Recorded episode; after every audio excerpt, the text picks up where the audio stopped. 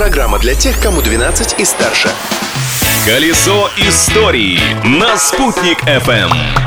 Всем большой, солнечный, ну, вы поняли. Сегодня, в день русской лени, уж очень не хочется напрягаться. Но колесо истории никогда не останавливается, так что ближайшие три минуты проведем в прошлом этой даты. Добро пожаловать в 15 июля.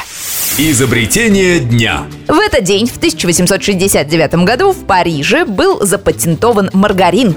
Те времена из-за промышленной революции, которая побудила многих фермеров заняться фабричным делом, сливочное масло в Европе стоило диких денег, особенно во Франции. Тогда император Луи Наполеон III назначил награду за разработку заменителя этого ценного продукта. Французский химик Меже Мюрье задание выполнил. Из говяжьего жира он получил алео-маргарин. Дешевый, но вредный для здоровья.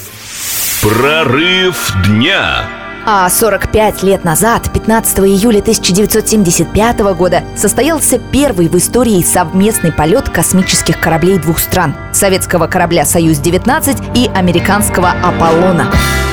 Это был символ космической дружбы двух держав. 17 июля Союз и Аполлон состыковались. И впервые в истории советские и американские космонавты пожали друг другу руки в космосе. Однако политике это не очень помогло. Холодная война Америки и Советского Союза на этом не закончилась. События дня.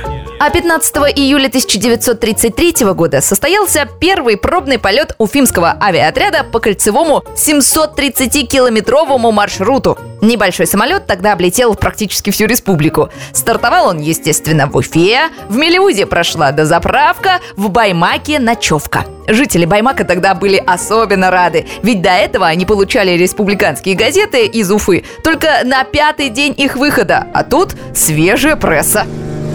Um...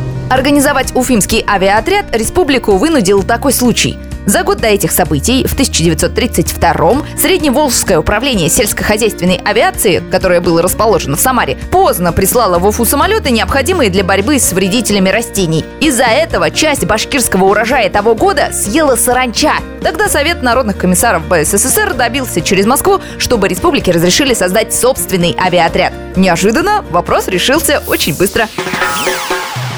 Как-то очень быстро закончилась эта программа. Кажется мне, Юлии Санбердиной. А вам? Но ну ничего, новые истории из истории завтра. Колесо истории на «Спутник FM.